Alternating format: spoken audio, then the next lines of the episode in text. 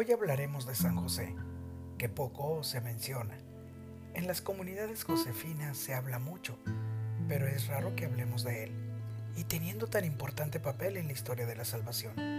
San José, Padre de Jesús, a quien encomendamos a todos los esposos del mundo.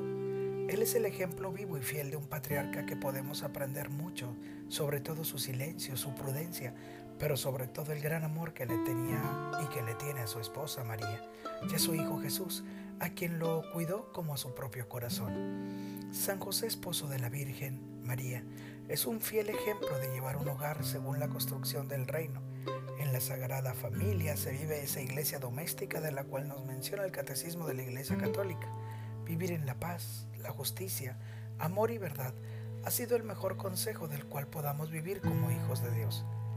Es momento de decirle a tu esposo o a tu papá cuánto lo amas. Hoy es su día, pues el esposo tiene un gran papel en nuestro hogar. Es momento de decirle cuánto lo entiendes, darle las gracias por ser el providente de la casa, decirle y hacerle saber que sus esfuerzos son bienvenidos y poder abrazarlos. Háganle su comida especial. Siempre hacemos más fiesta a la esposa, pero porque ellas aceptan más los cariños que les damos por su sensibilidad. Poco el esposo se deja apapachar. Por algunos tienen alguna dureza de corazón, pero este día de San José has de saber el importante papel que tiene en la vida del hogar y no olviden agradecerle.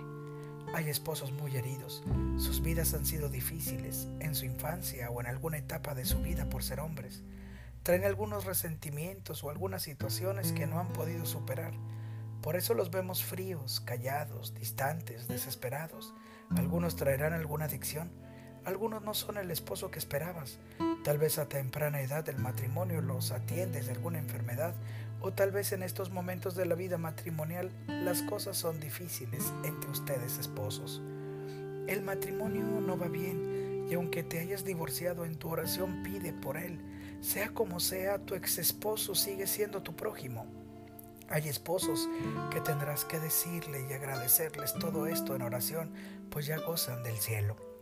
El Señor San José sea siempre quien custodie tu vida. Si eres viuda, madre soltera, si eres divorciada, pídele a San José que sea el hombre de tu casa, sobre todo cuando hay hijos de por medio y se han salido de control el respeto que te tienen a ti esposa. Por eso pídele a San José que te llene tu casa de ese amor, protección, providencia, para que nada falte y la educación de los hijos sea guiada por él.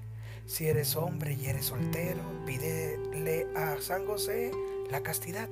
Si tienes novia, si eres casado, viudo o divorciado, pídele te siga dando un corazón semejante al de él. No te abandonará. Pídele ser tu protector en todo momento que pases. Tampoco se es fácil ser esposo. Tiene sus complicaciones esta vocación, pero no sus imposibilidades para vivir en gozo y alegría esta gran don que les dio Dios. Pidamos, todo varón soltero o casado, la fidelidad y la castidad al Padre de Jesús, aquí en la tierra, que es el vivo ejemplo de pureza de corazón y alma. Amén.